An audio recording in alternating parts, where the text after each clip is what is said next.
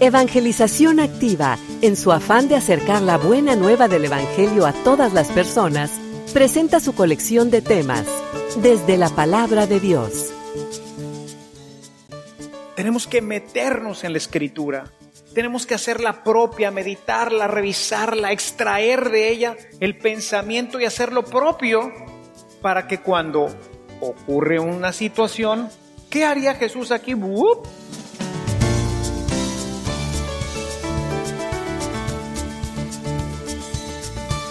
Este servicio te llega gracias a la aportación económica de nuestros suscriptores. Ayúdanos tú también a mantener este servicio activo. Participa con tu donativo y sigue escuchando estas enseñanzas.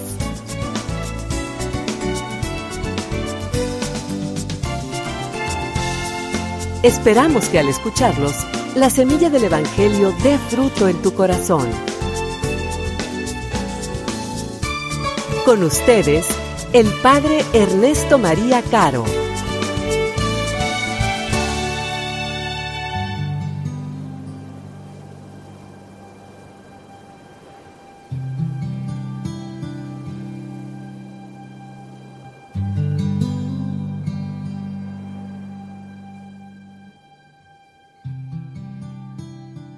En aquel tiempo, Jesús fue con sus discípulos al otro lado del torrente Cedrón, donde había muerto. Y entraron ahí él y sus discípulos. Judas, el traidor, conocía también el sitio, porque Jesús se reunía a menudo ahí con sus discípulos. Entonces Judas tomó un batallón de soldados y guardias, de los sumos sacerdotes y de los fariseos, y entró en el huerto con linternas, antorchas y armas. Jesús, sabiendo todo lo que iba a suceder, se adelantó y les dijo, ¿A quién buscan? Le contestaron, a Jesús el Nazareno. Les dijo Jesús, Yo soy. Estaba también con ellos Judas, el traidor. Al decirles, yo soy, retrocedieron y cayeron a tierra. Jesús les volvió a preguntar, ¿A quién buscan? Ellos dijeron, a Jesús el Nazareno. Jesús contestó, les he dicho que soy yo. Si me buscan a mí, dejen que estos se vayan. Así se cumplió lo que Jesús había dicho. No he perdido a ninguno de los que me diste. Entonces Simón Pedro, que llevaba una espada, la sacó y hirió a un criado del sumo sacerdote y le cortó la oreja derecha. Este criado se llamaba Malco. Dijo entonces Jesús a Pedro, Mete la espada en la vaina ¿no voy a beber el cáliz que me ha dado mi padre? El batallón, su comandante y los criados de los judíos apresaron a Jesús, lo ataron y lo llevaron primero ante Anás, porque era suegro de Caifás, sumo sacerdote aquel año. Caifás era el que había dado a los judíos este consejo. Conviene que muera un solo hombre por el pueblo. Simón Pedro y otro discípulo iban siguiendo a Jesús. Este discípulo era conocido del sumo sacerdote y entró con Jesús en el palacio del sumo sacerdote, mientras Pedro se quedaba afuera, junto a la puerta. Salió el otro discípulo, el conocido del sumo sacerdote, habló con la portera e hizo entrar a Pedro. La portera dijo entonces a Pedro, ¿No eres tú también uno de los discípulos de ese hombre? Él le dijo, No lo soy.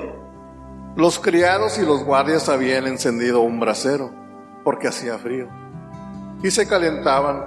También Pedro estaba con ellos de pie, calentándose. El sumo sacerdote interrogó a Jesús acerca de sus discípulos y de su doctrina. Jesús le contestó, Yo he hablado abiertamente al mundo y he enseñado continuamente en la sinagoga y en el templo donde se reúnen todos los judíos, y no he dicho nada a escondidas. ¿Por qué me interrogas a mí? Interroga a los que me han oído sobre lo que les he hablado. Ellos saben lo que he dicho. Apenas dijo esto, uno de los guardias le dio una bofetada a Jesús diciéndole, ¿Así contestas al sumo sacerdote? Jesús le respondió, si he faltado al hablar, demuestra en qué he faltado. Pero si he hablado como se debe, ¿por qué me pegas? Entonces Anás lo envió a, atado a Caifás, el sumo sacerdote. Simón Pedro estaba de pie calentándose y le dijeron, ¿no eres tú también uno de sus discípulos? Él lo negó diciendo, No lo soy. uno de los criados del sumo sacerdote, pariente de aquel a quien Pedro le había cortado la oreja, le dijo, ¿Qué no te vi yo con él en el huerto? Pedro volvió a negarlo y enseguida cantó un gallo. Llevaron a Jesús de casa de Caifás al pretorio. Era muy de mañana y ellos no entraron en el palacio para no incurrir en impureza y poder así comer la cena de Pascua. Salió entonces Pilato a donde estaban ellos y les dijo, ¿De qué acusan a este hombre? Le contestaron, Si este no fuera un malhechor, no te lo hubiéramos traído. Pilato les dijo, Pues llévenselo y júzguenos según su ley. los judíos le respondieron, No estamos autorizados para dar muerte a nadie. así se cumplió lo que había dicho Jesús, indicando de qué muerte iba a morir. Entró otra vez Pilato en el pretorio, llamó a Jesús y le dijo, ¿Eres tú el rey de los judíos? Jesús le contestó, ¿Eso lo preguntas por tu cuenta o te lo han dicho otros? Pilato le respondió, ¿Acaso soy yo judío? Tu pueblo y los sumos sacerdotes te han entregado a mí. ¿Qué es lo que has hecho? Jesús le contestó, Mi reino no es de este mundo. Si mi reino fuera de este mundo, mis servidores habrían luchado para que no cayera yo en manos de los judíos. Pero mi reino no es de aquí. Pilato le dijo, ¿Con que tú eres rey? Jesús le contestó, Tú lo has dicho, soy rey. Yo nací y vine al mundo para ser testigo de la verdad. Todo el que es de la verdad, escucha mi voz. Pilato le dijo, ¿Y qué es la verdad? dicho esto, salió otra vez a donde estaban los judíos y les dijo, No encuentro en él ninguna culpa. Entre ustedes es costumbre que por Pascua ponga en libertad a un preso. ¿Quieren que le suelte al rey de los judíos? pero todos ellos gritaron, No, a ese no, a Barrabás. El tal Barrabás era un bandido. Entonces Pilato tomó a Jesús y lo mandó a soltar. Los soldados trenzaron una corona de espinas, se la pusieron en la cabeza. Le echaron encima un manto color púrpura y acercándose a él le decían, ¡Viva el rey de los judíos! y le daban de bofetadas. Pilato salió otra vez afuera y les dijo, Aquí lo traigo para que sepan que no encuentro en él ninguna culpa. Salió pues Jesús llevando la corona de espinas y el manto color púrpura. Pilato les dijo, Aquí está el hombre. Cuando lo vieron los sumos sacerdotes y sus servidores, gritaron. Crucifícalo, crucifícalo. Pilato les dijo, Llévenselo ustedes y crucifíquenlo, porque yo no encuentro culpa en él. los judíos le contestaron, Nosotros tenemos una ley y según esa ley tiene que morir porque se ha declarado hijo de Dios. cuando Pilato oyó estas palabras, se asustó aún más y entrando otra vez en el pretorio, dijo a Jesús, ¿De dónde eres tú? pero Jesús no le respondió.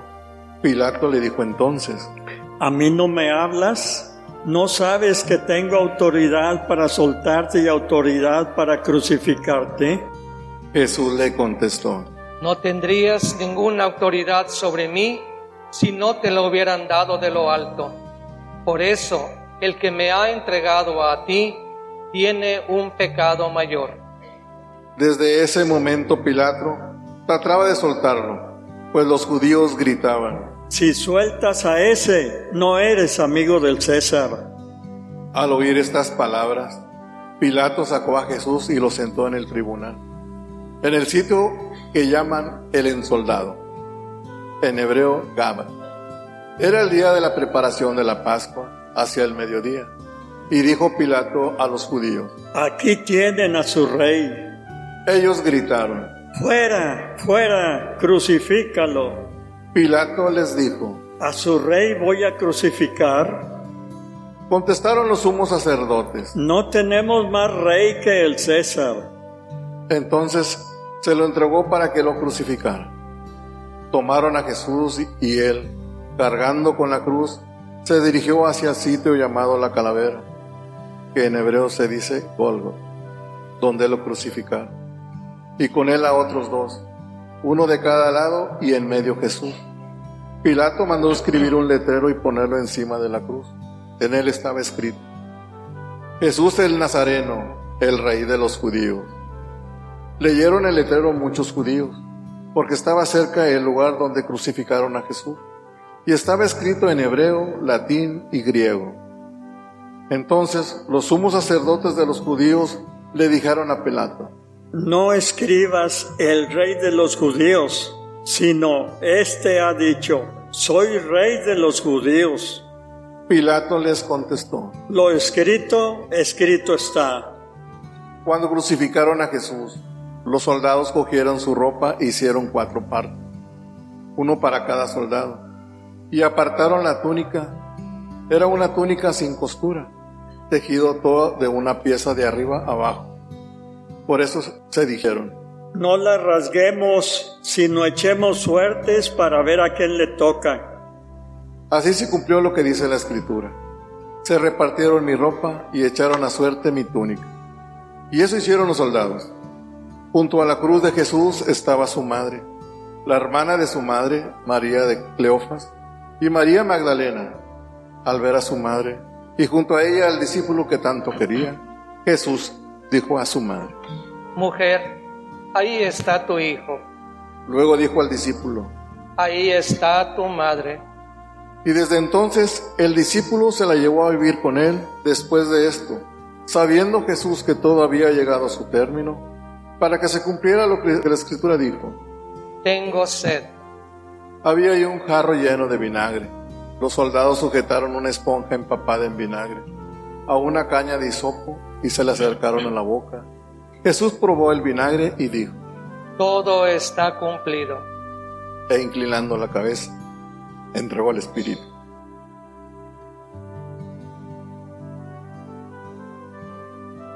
Entonces los judíos, como era el día de la preparación de la Pascua, para que los cuerpos de los ajusticiados no se quedaran en la cruz el sábado, porque aquel sábado era un día muy solemne, pidieron a Pilato que les quebraran las piernas y los quitaran de la cruz. Fueron los soldados, le quebraron las piernas a uno y luego al otro de los que habían crucificado con él. Pero al llegar a Jesús, viendo que ya había muerto, no le quebraron las piernas, sino que uno de los soldados le traspasó el costado con una lanza e inmediatamente salió sangre y agua. Y el que vio da testimonio de esto, y su testimonio es verdadero, y él sabe que dice la verdad, para que también ustedes crean. Esto sucedió para que se cumpliera lo que dice la escritura. No le quebrará ningún hueso. Y en otro lugar, la escritura dice, mirarán al que traspasaron. Después de esto, José de Arimatea, que era discípulo de Jesús, pero oculto por medio a los judíos, pidió a Pilato que le dejara llevar el cuerpo de Jesús. Y Pilato lo autorizó. Él fue entonces y se llevó el cuerpo.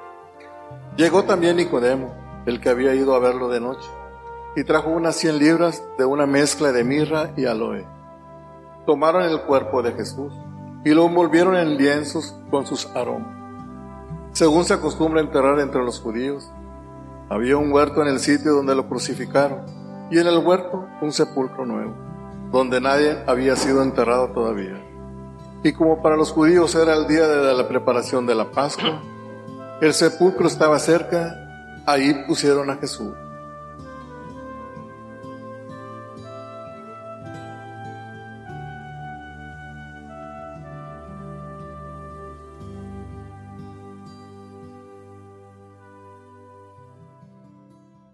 Decíamos ayer como el Señor nos da ejemplo. Ayer precisamente decía, después de lavarle los pies a los discípulos, decía, Les he dado ejemplo para que ustedes hagan también lo mismo. Y hablábamos entonces ayer de la ejemplaridad de Jesús. El Papa Francisco ha hablado de primeriar, dice él, ha sido primero, siguiendo un poquito a San Juan, el primero en todo. Y Él es el que va delante de nosotros mostrándonos el camino, Él es el ejemplo. Y por lo tanto, decíamos ayer, tenemos que poner nuestra mirada fija en Él y buscar, como también lo decíamos el día de ayer, hacer lo que Él hizo, hacer ya en nuestros días lo que Él haría. What would Jesus do? ¿Qué haría Jesús en cada uno de los momentos que se van presentando en la vida de cada uno de nosotros? Para ello, decíamos ayer también, nos ha dejado la Sagrada Escritura. No solamente nos dejó el ejemplo de la caridad, de la cual reflexionamos el día de ayer, sino que nos dejó en cada momento, en cada palabra, en cada paso, algo que nosotros tendríamos que buscar imitar. Yo quisiera revisar con ustedes este texto de estos dos capítulos 18 y 19 de Juan que hemos leído hoy porque hay muchas pistas, hay muchos elementos que nosotros tendríamos que fijar en nuestro corazón y tendríamos que imitar. Quisiera a los que traigan su texto, sé que como no es domingo a lo mejor no venimos preparados, pero si no, bueno, si toman alguna nota y si no, bueno, ya saben que finalmente la humilía estará el trido la próxima semana para que la podamos revisar y sobre todo como les he comentado tantas veces, ¿no? Satanás no se inquieta cuando nosotros venimos a misa, porque sabe que somos tan frágiles, que nuestra memoria es tan pues, pajarera, ¿no? Que nos puede emocionar muchísimo una homilía, vibrar, ¿verdad? Un buen predicador, el, el ambiente que se crea, puede llevarnos a tener muchos sentimientos y muchas experiencias importantes, bonitas, dentro de un retiro o dentro de una misa. Pero todo eso se borra. Lo vemos, por ejemplo, en los matrimonios, ¿no? Que entran súper enamorados y bueno, no hay mujer más hermosa ni hombre más guapo en el mundo que esta persona. Pero, pues el tiempo pasa, ¿no? Y aquellas emociones de juventud, pues se van aplacando. Ya los que éramos hermosos ya no somos tanto, ¿verdad?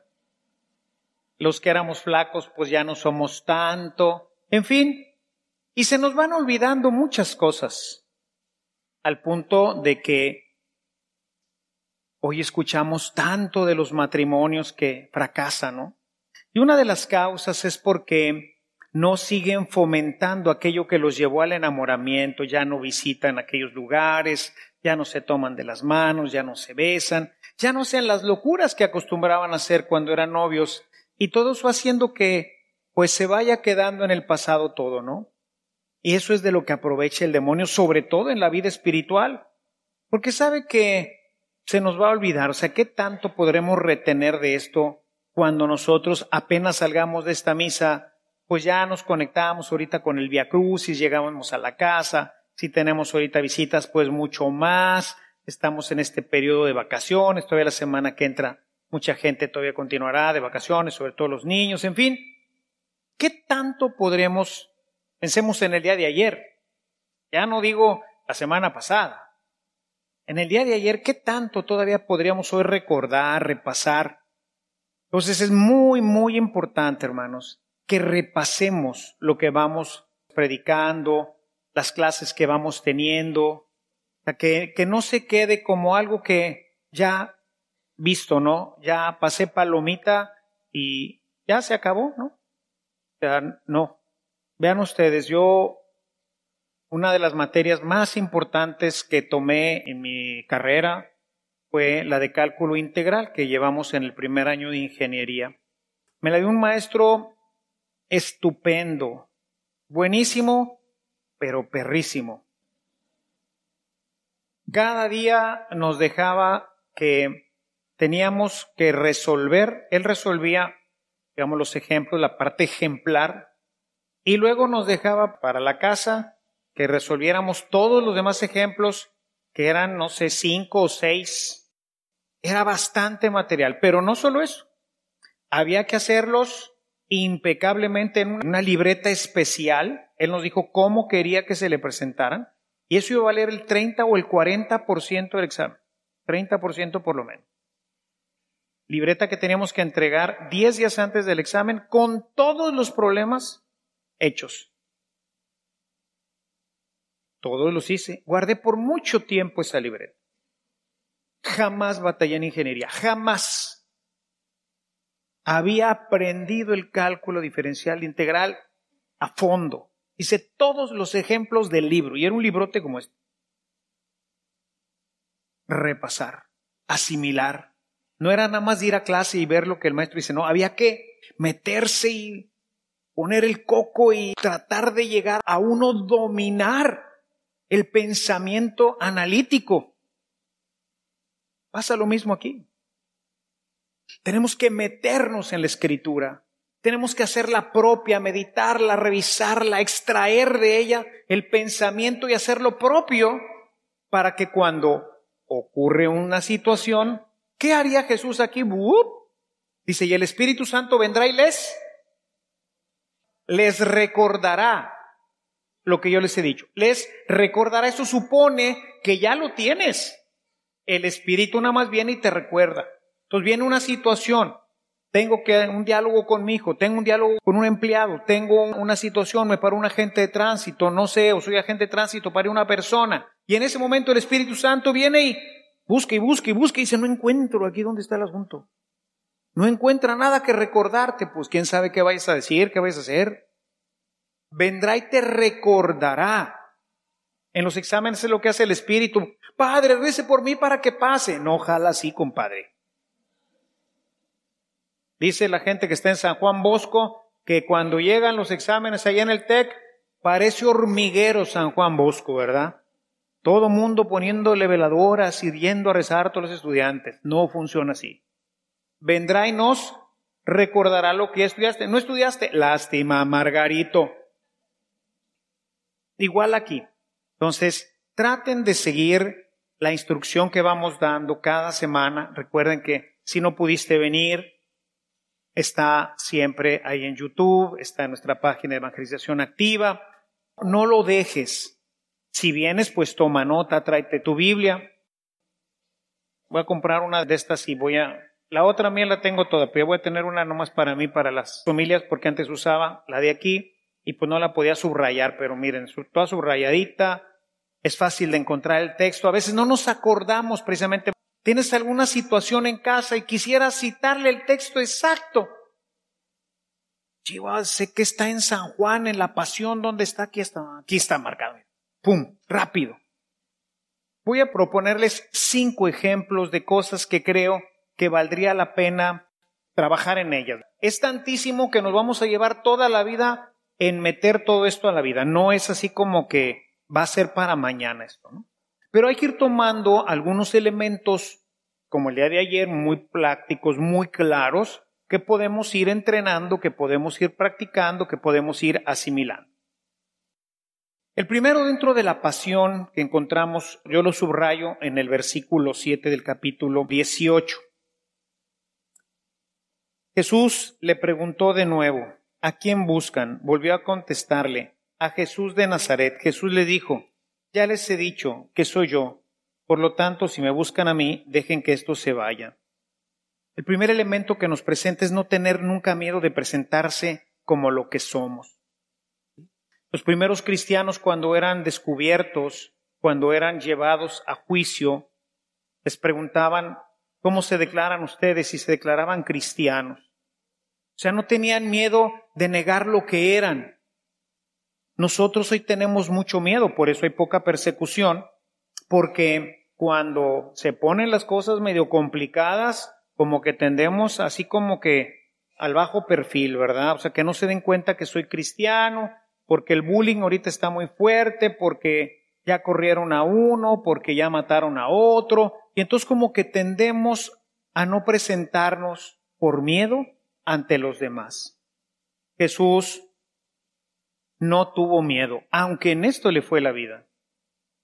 Yo creo que la primera instrucción que tenemos que imitar de Jesús es, hermanos, por favor, no tengan miedo, no se escondan de los demás, muéstrense como cristianos, siéntanse verdaderamente orgullosos de ser cristianos.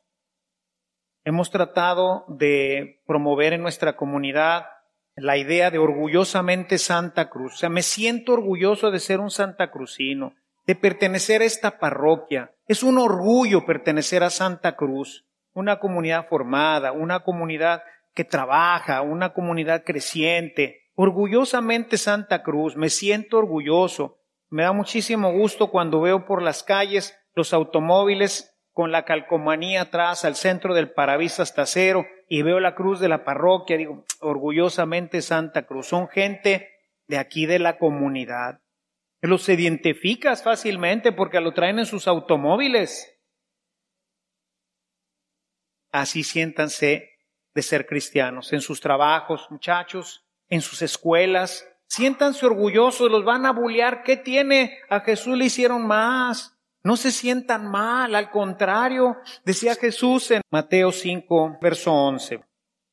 Dice, dichosos serán ustedes cuando los injurien y los persigan y digan contra ustedes toda clase de calumnias por causa mía, que si no sé qué tantas cosas, porque no tienes relaciones con tu novio, con tu novia, que eres un fantoche, porque vas a misa, que eso ya está acabado, porque crees en Dios. Es esto que dice Jesús. Dice, Dichosos serán ustedes cuando los injurien y los persigan y digan contra ustedes toda clase de calumnias por mi causa. Alégrense y regocíjense, porque será grande su recompensa en los cielos. Muchachos, no tengan miedos, hermanos. Si hay una reunión, se está hablando mal de la iglesia, se está hablando mal de Jesús, preséntate como lo que eres. No tengas miedo de ser cristiano. Jesús dijo, ¿a quién buscan? A Jesús Nazareno. Aquí estoy, yo soy. Si me buscan a mí, dejen que estos se vayan, ¿verdad? Aquí estoy. No me estoy escondiendo. Dirá más adelante en el juicio. Pues me han venido a buscar con espadas, palos y lanzas, pues si estaba en el templo todos los días, ¿verdad? De que la gente los conozca como cristianos, que los identifique plenamente que los identifiquen plenamente. El cristiano no roba. Les he comentado en algunas ocasiones, mis hermanos tienen una compañía de outsourcing y a veces en la solicitud, cuando les piden el perfil, el perfil para contratar a la persona, uno de los elementos que les piden es que sean cristianos. Y hoy se entiende por cristianos a los protestantes, porque los católicos no se identifican como cristianos. Entonces imagínense qué triste y qué mal me hace sentir, qué ridículo que mis hermanos católicos cristianos no sean buenos candidatos porque pues no son a veces tan de confiar, ¿verdad? Se roban lápices, se roban, etcétera. Todo esto no son dignos de confianza. ¿Qué es eso, por el amor de Dios?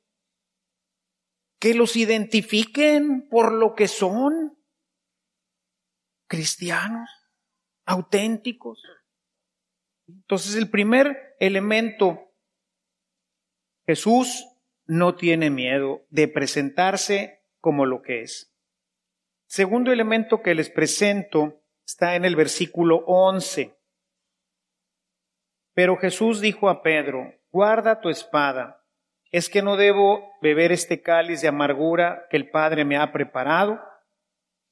Total obediencia al Padre. A veces papá Dios nos pide cosas muy fáciles y muy agradables, pero hay veces que nos pide cosas muy difíciles. El tema de la castidad hoy especialmente para los chavos es muy difícil. Es algo que papá Dios nos pide en obediencia. Castidad. Es difícil, sí, sí lo es, para todos más para los jóvenes, pero también los grandes. Todos la padecemos. Ya les platicaba en alguna ocasión del obispo tirado, ¿verdad? Que ya, ya estaba grande, ya pasaba de los 75 años porque ya era emérito. estaba apenas entrando al seminario y nos fue a visitar, creo que ya lo he comentado en alguna ocasión. Y entonces uno de los muchachos de los jóvenes de prepa le preguntó a Monseñor Tirado, Señor, y bueno, este, y, y ¿Cuándo deja, usted sabe, cuándo deja uno de sentir, verdad? Y pues el obispo comprendió muy bien por dónde venía la pregunta. Dijo, mira, hijo, mira, que se hablaba. Yo tengo 75 años y todavía siento. Es una lucha, es difícil, es algo que Dios nos pide. Honestidad, decíamos ahorita, ¿no? Sea, hoy puede llamar la atención el hacer cosas deshonestas, ¿no? Mire, por aquí viene debajito de la mesa, ¿verdad? Un billetito. Te para un agente de tránsito y, oiga, pues mire, ahí tapa el café, ¿verdad? Bien decía un presidente, ¿no? La corrupción somos todos. No debe de ser así. Por eso no podemos avanzar, por eso no tenemos boca para hablar. Cumplamos la voluntad de Dios. A veces es difícil. Oigan, lo que le pidió a Jesús está el cocol. Y lo hizo.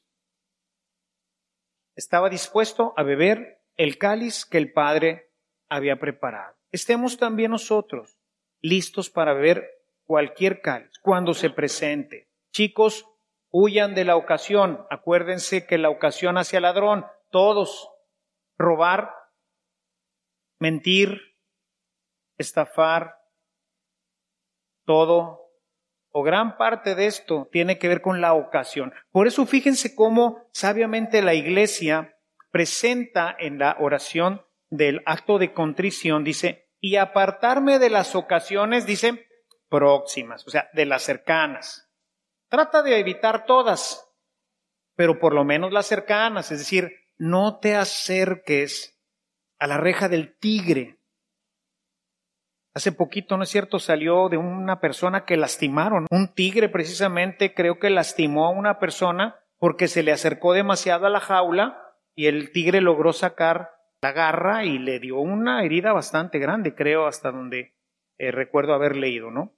Segundo elemento, imitar a Jesús en la obediencia total al Padre, aún en las cosas complicadas versículo 35 y 37 de este mismo 18. Jesús es interrogado por Pilato. Pilato respondió, ¿acaso soy judío? ¿No son los de tu propia nación y los jefes de los sacerdotes los que te han entregado a mí? ¿Qué has hecho? Jesús le explicó, mi reino no es de este mundo. Si lo fuera, mis seguidores hubieran luchado para impedir que yo fuera entregado a los judíos, pero no, mi reinado no es de este mundo. Entonces eres rey. Jesús respondió, tú lo dices, soy rey. Nuevamente no tiene dudas de presentarse, pero además da testimonio ante el pagano. Si nuestra fe no crece, es porque nosotros no predicamos. Como nos da miedo presentarnos como cristianos, pues obviamente que no hablamos del Evangelio. A ver, haz memoria. La semana pasada, ya cerquita, en medio de todo este ambiente de la cuaresma que siempre mueve un poco más el ambiente religioso en nuestras comunidades. ¿Qué tanto hablaste de Jesús? Ya no digas mucho más lejos, en tu casa, con tu familia. ¿Te das tiempo para hablar con tus hijos, con tus papás? A lo mejor tus papás pues son de los papás que no tuvieron la oportunidad de conocer el Evangelio porque escasamente fueron al catecismo. Pero tú fuiste no solamente al catecismo, estuviste en algún grupo, vienes a misa, etcétera, pero te da miedo porque es tu papá, no sé qué va a decir, no sé. Y no le hablas a tu papá o a tu mamá, no lo invitas a misa, porque te da miedo, te da pena, y entonces, ¿quién lo va a invitar? Si tú ya estás aquí cerquita, tú ya lo conociste. ¿Por qué no te traes a tu papá, tu mamá, tu hermano, que además sabes que anda medio tirando pa'l monte? ¿Quién lo va a traer? Pero sentimos vergüenza, nos da un poco de miedo o mucho miedo. A mí en mi casa durante mucho tiempo me dijeron el aleluyo cuando me decidí a presentarme como un cristiano con mis hermanos y mis papás. Con mi papá llegué a tener problemas muy serios, muy graves, de dejarme de hablar por tiempo largo. Son los signos, son las señales de que verdaderamente nuestra vida está entrando realmente en comunión con el Señor. Cuarto elemento, ahora en el capítulo 19, el verso 17. Habría muchos, pero escogí nada más estos. Se hicieron pues cargo de Jesús, quien llevando a hombro su propia cruz, salió de la ciudad hacia el lugar llamado de la calavera. Jesús carga su cruz. Y cada uno llevamos una cruz. De hecho, hoy pues estuvimos visitando a los hermanos que cargan una cruz están enfermos, la cruz de la enfermedad es pesada a veces, ¿verdad? hay que cargarla y hay que cargarla con amor, les decía ahora en la unción de enfermos el lunes. ¿Cuánta gente lleva cruces verdaderamente pesadas? Gente que tiene tiempo sin trabajo y se le está acabando la lana. Y tiene que darle de comer a los niños. Y ahí va con la cruz, ¿verdad? Y el Señor te dice, carga la cruz. Tienen un hijo que se fue de la casa. Tienen un hijo en un centro de rehabilitación porque cayó en drogas. Hay cruces pesadas, ¿verdad? Como la de Jesús. Y Jesús toma la cruz no es que yo me voy a ir y, a ver, déjame escoger una cruz. No, la cruz de repente llega a mi vida. Yo no hice, es más, yo creo que todos los papás han hecho un esfuerzo, puede decir así, sobrehumano para que los hijos tengan la mejor educación, educarlos de la mejor manera, pues y jamás esperarían que un hijo caiga en drogas. O que llegue la chica, ¿verdad? Con que papá, pues estoy esperando un bebé. O el muchacho, ¿verdad? como que pues no lo esperas, ¿no? Y pasa. Nadie está viendo cómo pierde el trabajo, ni anda de flojo ahí sin hacer nada. No, pues se perdió el trabajo. ¿Por qué? Porque estamos en una crisis, leía ayer o hoy, que aquí en Nuevo León se está reduciendo en estos últimos dos meses 42% la contratación. Imagínense, es un mundo eso. Y seguimos produciendo muchachos que siguen saliendo de las facultades. Y lejos de crecer, claro, en la inestabilidad que ahorita presenta nuestro gobierno, pues obviamente la gente no le quiere meter, no le quiere invertir, y si no le inviertes, pues no hay más fuentes de trabajo. Y la gente sigue saliendo, y no solamente eso, se están perdiendo. Y de repente, pues dices, ya lo perdí. ¿Y ahora para encontrar otro? Vas a llorar. Una cruz a veces pesada, con cruces de otra índole, cruces morales, cruces físicas, cruces económicas. Toma tu cruz, cualquiera que tengas. Problemas matrimoniales, ¿no? Que no se logran poner de acuerdo los esposos. Cruces. Toma tu cruz.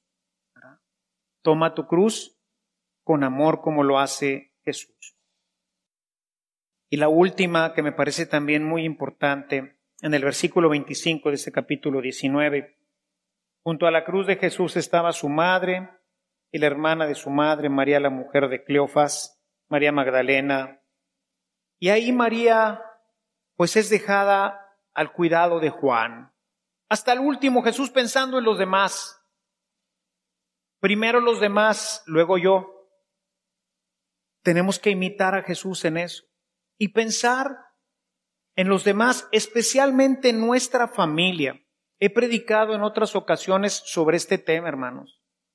Crecemos, nos llenamos también de familia, de problemas también, y vamos dejando a nuestros padres, a veces grandes y enfermos, sino en un abandono total, en un gran abandono. Los estudiantes con frecuencia se confiesan de que hablan muy poco con sus papás, que están haciendo un súper esfuerzo de mandarlos a estudiar aquí, a este centro de estudios que es Monterrey. Y ni una llamadita. Tienes unos días de descanso porque descansó la universidad. Y en vez de ir a verlos, no, te vas con los amigos, que a la isla, que aquí, que allá, y no vas a verlos. ¿Cómo? Se nos olvidan nuestros papás. Sobre todo cuando están grandes que nos necesitan un chorro. Piensen toda la lata que les dimos cuando éramos chiquitos. Cuántas noches, días sin desvelo, cuánto dinero invirtieron en nuestra educación, en nuestras enfermedades. Gastan, se quedan sin comer para sacarnos adelante. Y luego crecen, ya somos autónomos, tenemos nuestra familia y nuestros papás. Ahí entre los hermanos, no te toca a ti, no te toca a ti, no, yo por qué. Hay que hacer una operación, alguna cosa. No, pues yo ahora no puedo, fíjate, pues a ver cómo le hacemos y... Jesús está clavado en la cruz. Unos dolores inimaginables. Pero faltaba, ¿y quién va a cuidar a mi mamá si ya me voy? Juan, cuida a mi mamá, por favor hasta el último momento. Pensar en nuestra familia, hermanos. Son cosas vitales, importantes. Todo esto nos enseña Jesús en su caminar hacia la muerte, en su caminar hacia su destino. Pongamos al centro a Jesús en nuestras vidas. Siempre encontraremos cosas que no tienen que ver con sufrimiento. Por ejemplo, hoy Generalmente se habla del sufrimiento y muchas de las homilías son ver a Jesús que está allí, y, ah, las llagas, ¿verdad? La experiencia de, de la película de Mel Gibson, ¿no? Mucha sangre, mucho sufrimiento, mucho dolor, ¿no? No toqué nada de eso. Es un Jesús que aún en su camino te habla de tu familia, te habla de la voluntad del Padre, te habla de presentarte y reconocerte como lo que tú eres, te habla de seguir predicando, ya lo van a matar y sigue predicando. Y tienen al Pablo, ¿verdad? Lo apedrearon, lo dan por muerto. Oigan, yo hubiera salido corriendo de esa ciudad. Es más, me hubiera sacudido las chanclas y vámonos, ¿verdad? Ah, no. Pablo se regresa a predicar a la misma ciudad. Los hermanos tienen que sacarle y decirle, Pablo, no inventes. A Jesús va a la cruz y sigue predicando, le predica a Pilato enseñanzas, enseñanza tras enseñanza tras enseñanza. Por eso hay que poner nuestros ojos en Jesús, enfocarnos en Él. Él ha de ser el centro de toda nuestra instrucción para que podamos verdaderamente seguir su camino. Busquemos, mis hermanos, ahora en Pascua, estamos terminando su triduo. Busquemos enfocar, enfocar en Cristo Jesús. No olviden nunca este libro sobre todo los evangelios, hermanos. Hay que absorberlos, devorarlos. ¿Se acuerdan que les decía uno de mis directores espirituales en mi vida? Me decía, un buen cristiano debe de leer una vez cada año todo el Nuevo Testamento. Todo, cada año. ¿Cómo andamos? Busquemos imitar a Jesús y nuestra vida será siempre experiencia del Rey. Alabado sea Jesús.